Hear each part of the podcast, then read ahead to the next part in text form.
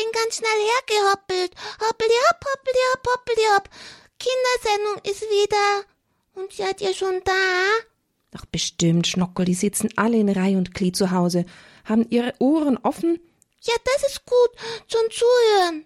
Ja, und unser Mund ist offen. Ja, zum, zum Reden und zum Lesen. Und der David ist gekommen wieder. Ja, liebe Kinder, wart ihr denn gestern auch da und habt zugehört? Wir hatten da einen Gast in unserer Kindersendung. Wer ist denn der David Schnockel? Das ist der Kollege. Ja, mein Kollege hier im Studio. Hallo David. Ja, guten Abend. Grüß dich, David. Für alle, die dich noch nicht kennengelernt haben, der David ist unser Leiter in der Musikredaktion. Der kümmert sich also um alles, was hier im Radio musikalisch zu hören ist, die Lieder und auch wenn der Gottesdienst gestaltet wird. Und er kann Saxophon spielen. Ja, Schnuckel, das hatte er gestern mit dabei. Hast du's heute wieder mitgebracht? Momentan habe ich es nicht hier. Oh, oh, oh, dann müssen wir nachher noch schnell schauen, dass der David es wiederholt, oder? Oje, oje, oje, oje. Oder wir müssen singen, oh, Saxophon. Na, gucken wir mal. Jetzt lesen wir erstmal unserem Buch weiter, dann schauen wir mal, ob wir das noch hinkriegen bis zum Schluss. Ja. Gut, was haben wir denn gehört gestern? Was haben wir denn gelesen? Von der Kommunion. Ach, weißt du, Adler, der Paul und die Christina, die kennen sich noch gar nicht viel aus. Was, Schnuckel, sagst du da? Ja, die wissen noch gar nicht, was da so los ist in der Kirche. Ui, ui, ui, werden sie das jetzt noch lernen? Ja, zur Erstkommunion. Na Gott sei Dank. Ich glaube, Sie haben ja jetzt Unterricht begonnen, oder? Für die erste heilige Kommunion. Ja. Und dann gehen sie in die Kirche und gucken mal und dann ist eine Frau und die erklärt ihnen alles. Und da, und da war plötzlich der Jesus und der hat gesprochen. Ah, Jesus hat gesprochen. Ja, der David. Ach so. Na gut, verraten wir es. David, hast du denn Jesus gesprochen gestern? Wenn ich ehrlich bin, ja. Ah, gut, was wir dich haben heute wieder, denn ich glaube, Jesus spricht wieder zu den Kindern. Was denn? Na, dann müssen wir jetzt lesen anfangen, Schnuckel.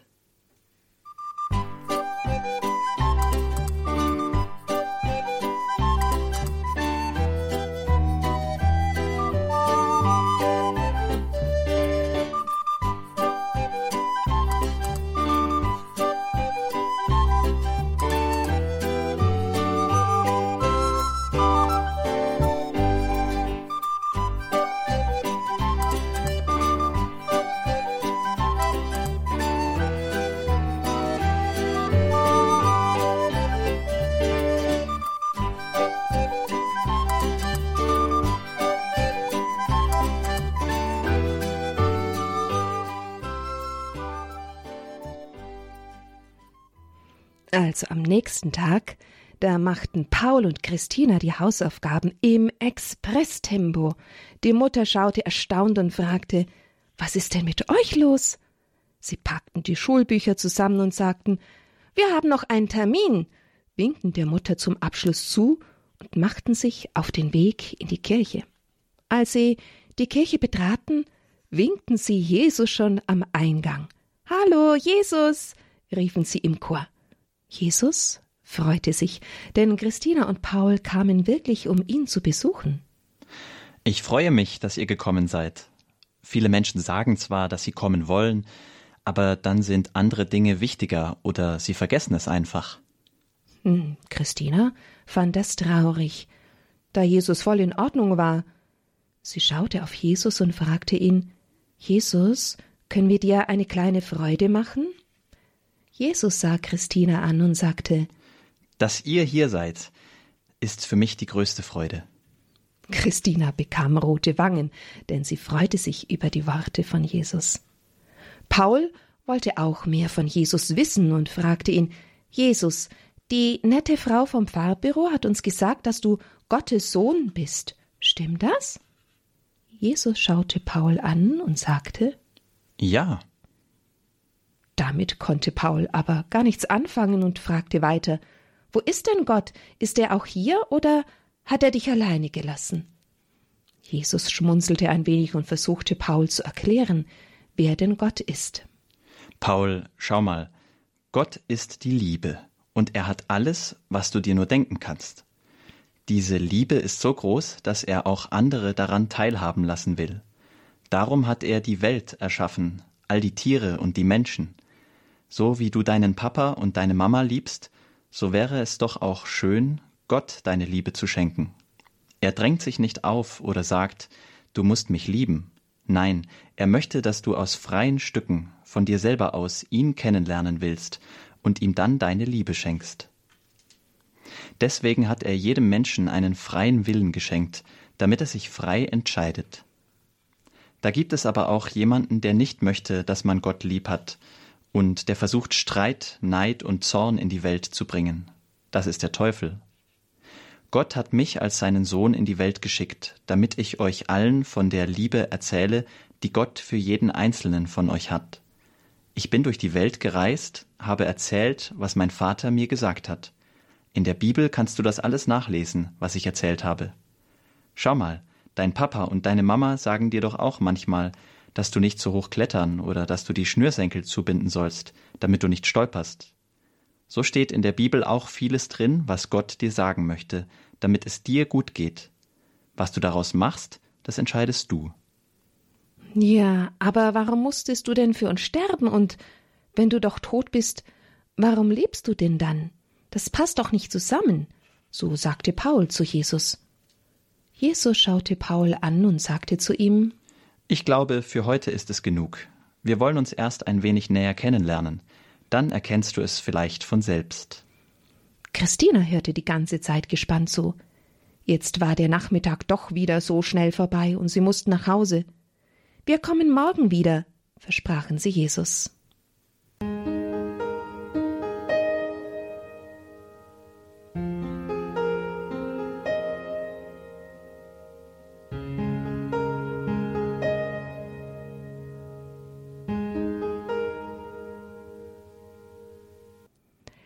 Als sie am nächsten Tag wiederkamen, hatten sie viele Fragen an Jesus.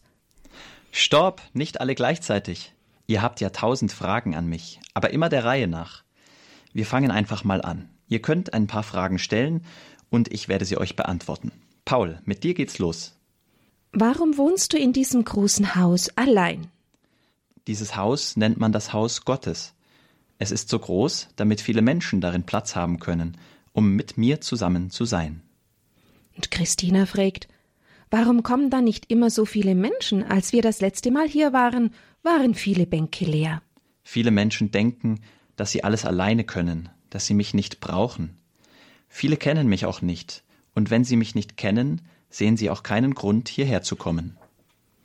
Und Paul fragt, aber warum kennen sie dich denn nicht? Weißt du, lieber Paul, du hast mich vorher auch nicht gekannt. Hat dir jemand gesagt, dass ich hier in der Kirche auf dich warte? Hm, Paul schaute auf den Boden und schämte sich ein wenig. Dann nahm er allen Mut zusammen und sagte zu Jesus Nein, das hat mir keiner gesagt, aber ich bin jetzt hier, und du kannst mir alles beibringen. Paul, das werde ich machen. Ich freue mich so sehr, dass du und Christina hier bei mir seid. Bitte kommt morgen auch wieder. Um zehn Uhr ist Gottesdienst und ihr könnt ein wenig mehr über mich erfahren. Paul und Christina versprachen am nächsten Tag, in den Gottesdienst zu kommen und winkten Jesus noch zum Abschluss.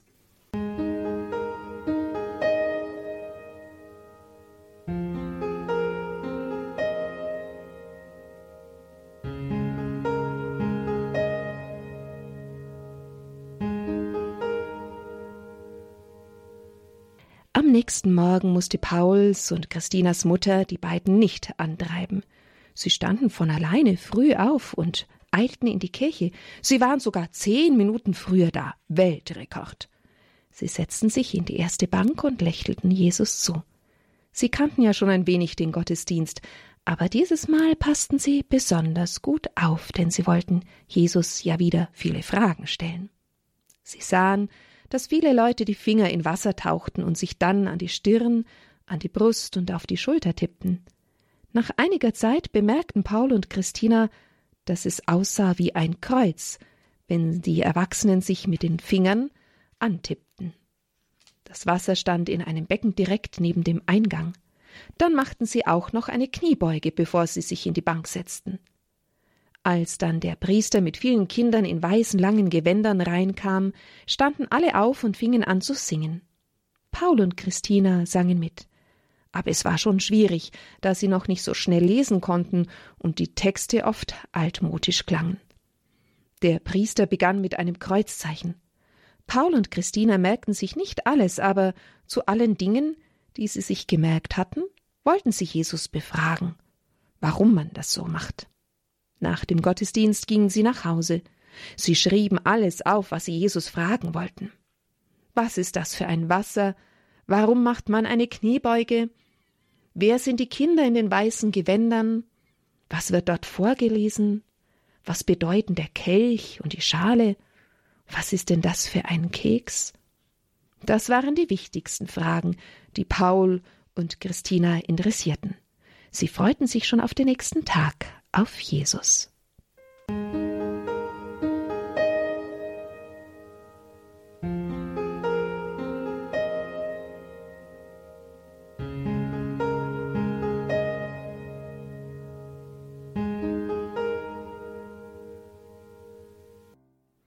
Am nächsten Tag stürmten sie in die Kirche.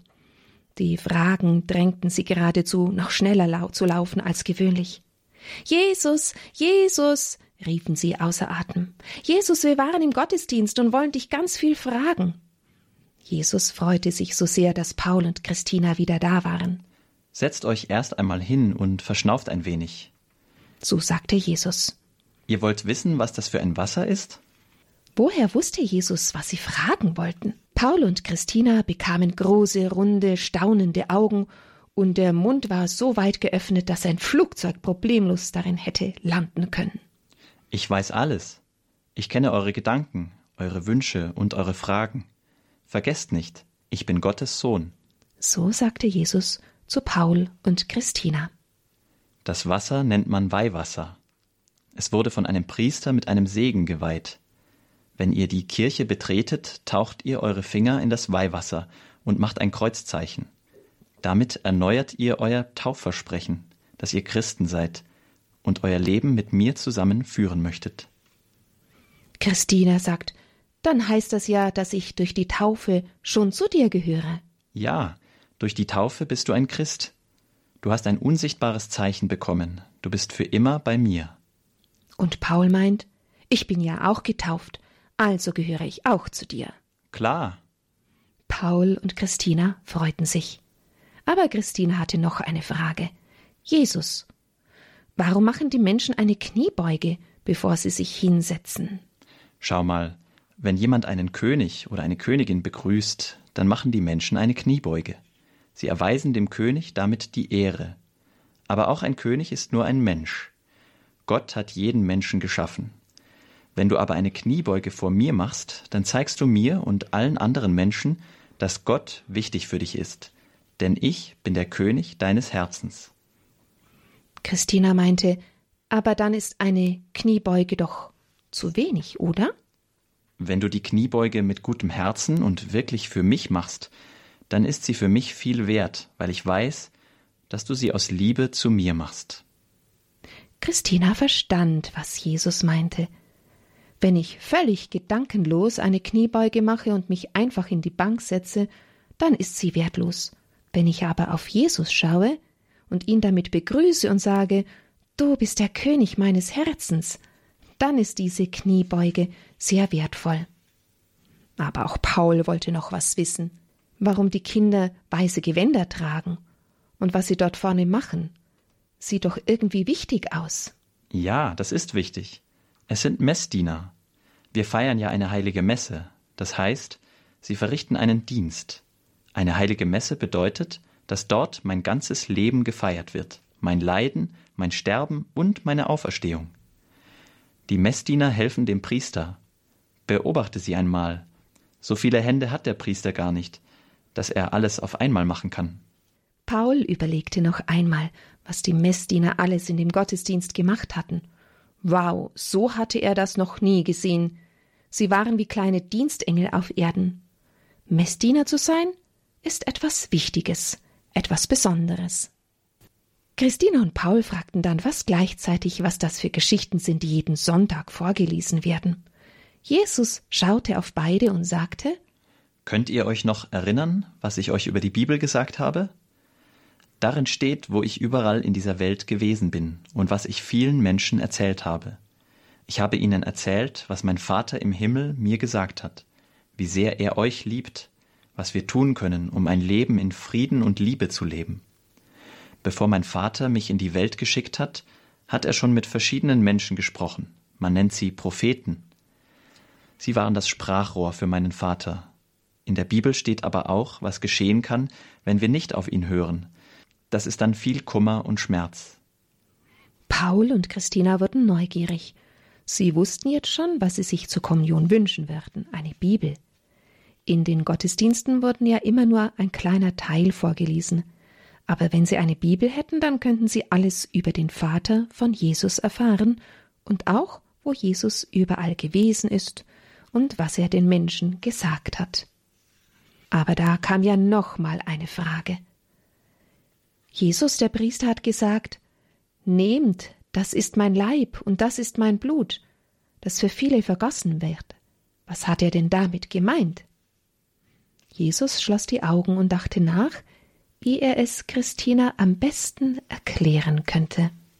Schau mal, Christina, ich bin auf die Welt gekommen, um allen Menschen von meinem Vater zu erzählen, dass er jeden Einzelnen liebt und mit großer Sehnsucht wieder in seine Arme schließen möchte.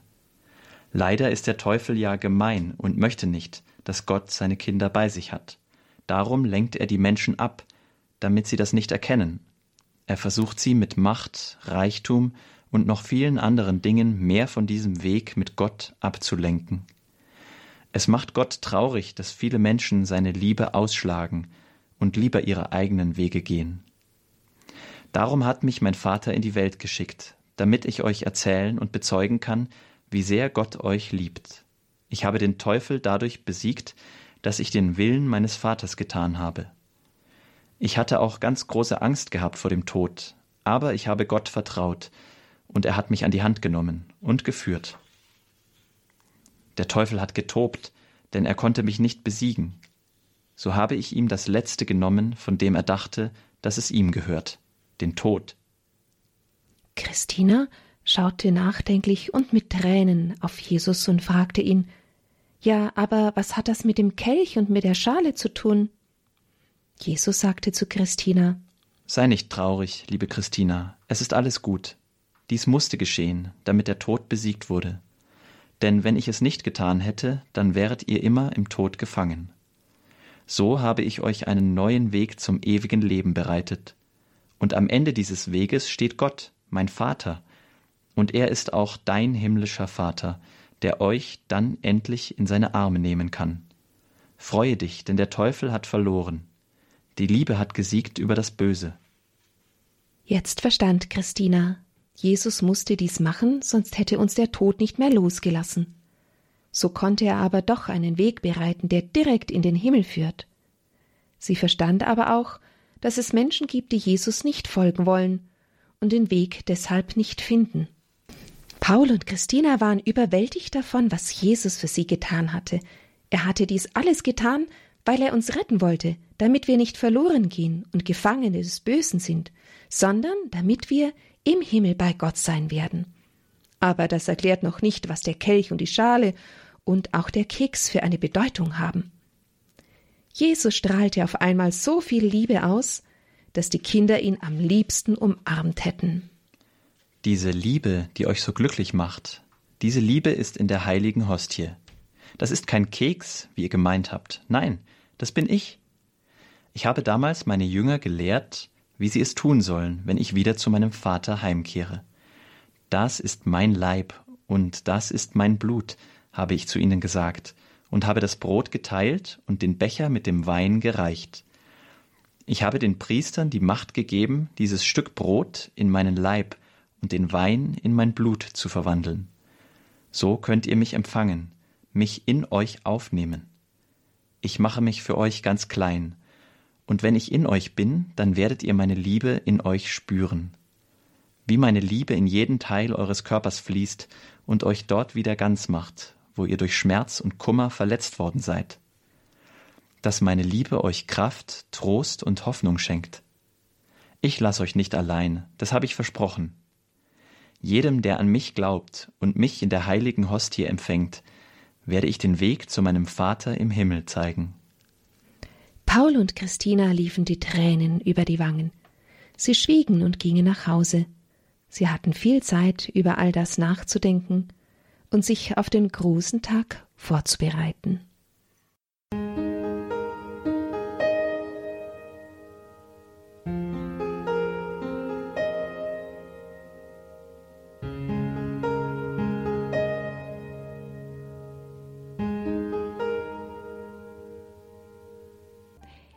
Liebe Kinder, ihr habt gemerkt, Paul und Christina haben jetzt viel gehört, viel von Jesus gehört, auf alle ihre Fragen.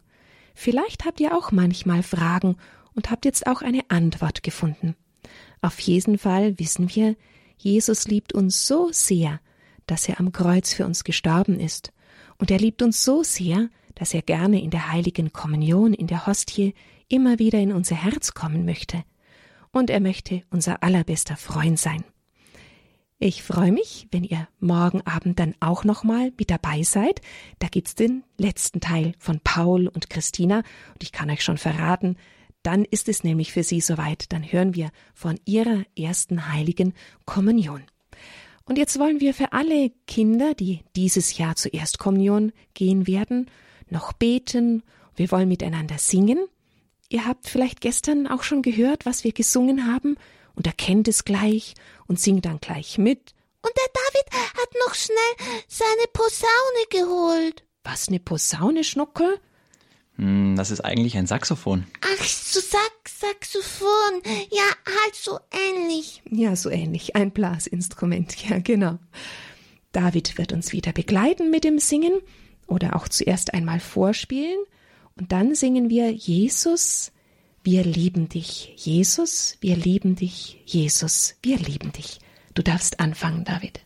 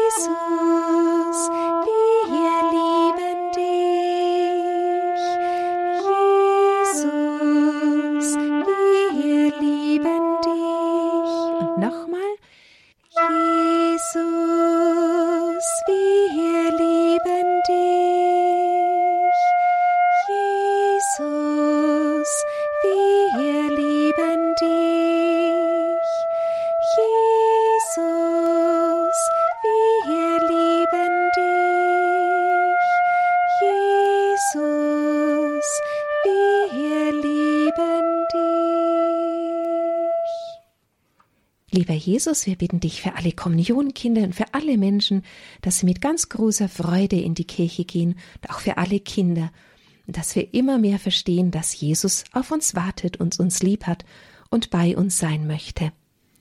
Amen. Und so segne uns und diese Nacht und euch alle, liebe Kinder, dass ihr gut schlaft und einen frohen Tag morgen habt. Segne uns Gott, der Vater, der Sohn und der Heilige Geist. Amen. Wir wünschen euch eine gute Nacht. Schlaft gut. Bis morgen nochmal. Ja, genau, bis morgen. Da lesen wir noch weiter. Schlaft gut.